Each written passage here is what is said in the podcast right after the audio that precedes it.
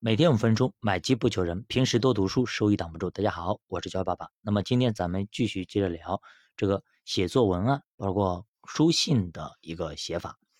俗话说啊，烽火连三月，家书抵万金。这是杜甫的诗，点出了书信在古代的珍贵。在信息不发达的年代，书信是人们远距离交流意见和情感的桥梁。那么书信呢，是一种沟通工具，可以跨越时空进行说和听。双方通过文字或者图案的交换，传达彼此的思想和感受，并且也创造了无尽的想象空间。那么书信往返的过程充满各种心理的一个跌宕起伏、等待。那它不像现在发微信，咔就发过去了，它是非实时的回应，给人更多的时间去思考，有办法深思熟虑，琢磨遣词造句，避免说错话、做错决定。然而呢，书信承载的内容。并非全然是美丽的。收到故意找茬或者说令人难过、生气的信件时，该怎么回复是大智慧。因为白纸黑字都是证据，不可不谨慎落笔。大家看个例子啊，说幽默大师马克吐温素来呢善于运用反讽，即使在回复读者信件的时候，也维持他一贯的作风。有一次呢，马克吐温收到一个学生啊的一个来信。对方呢是一个奇特的问题，他说：“听说呢鱼骨头里含有大量的磷质，而磷呢可以用来补脑，所以要成为一个举世闻名的大作家，必须要吃很多很多的鱼才行。不知道这种说法是否符合实际呢？您是否吃了很多鱼？吃的又是哪种鱼呢？”马克吐温回答道：“啊，看来呢你得吃一条鲸鱼才行。”其实呢，机智才子萧伯纳，他也写过一封幽默的信，回应了一位仰慕他的女性追求者。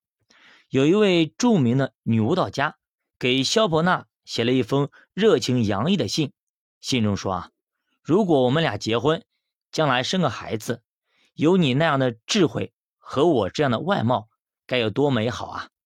萧伯纳回答说，要是那个孩子有我的外貌和你的智慧。那岂不糟透了？喜剧演员卓别林和科学家爱因斯坦都享誉全球。那么两位名人呢？他的专业领域也不一样，但是呢，却有很深的交情，并且呢，通过信件激起幽默的火花。那么卓别林的电影《摩登时代》上映的时候，爱因斯坦特别去捧场，看到电影结束那一刻，感动的直流眼泪。后来呢，他写信给卓别林，推崇他的艺术成就。他是这样写的：“他说，你的电影《摩登时代》，世界上的每一个人都能看懂，你一定会成为一个伟人。”卓别林在回信中写道：“我更加钦佩你，你的相对论，世界上没有多少人能够懂，但你已经是一个伟人了。”那这是彼此夸奖的一个话。那看如果来了一些反讽的话，该怎么办呢？有一次呢，亨利沃德比彻发现自己的信箱里有封信。拆开一看，发现上面只有俩字儿，啥？白痴，没有署名。比彻不知道该向谁回应，便利用布道的机会，那他向听众谈起这件事。他说啊，我知道啊，写完信后忘了签上自己名字的人大有人在，可是一个人只签了自己的名字，却忘了写信，我倒是头一次见。一句幽默的话啊，将这封信对自己的侮辱化为无形。并将负面评价转化到写信者的身上。那么，在网络发达的今天，许多人不再提笔写信，那习惯用微信来聊天，哎，用电子邮件来代替传统的书信。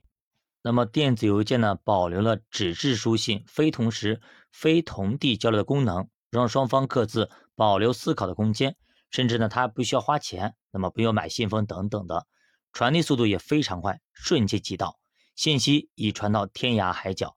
那么正因为电子邮件可以到任何地方，功能呢也是如此强大，使用上也更应该小心。而且呢，因为电子邮件是有效的法律文档，所以说作为庭审证据可以使用。所以大家在写电子邮件的时候一定要谨慎再谨慎。好的，教我读书陪你一起慢慢变富，我是教宝，下期见。如果大家对投资感兴趣，可以点击主播头像关注主播新品团，跟主播一起探讨投资智慧。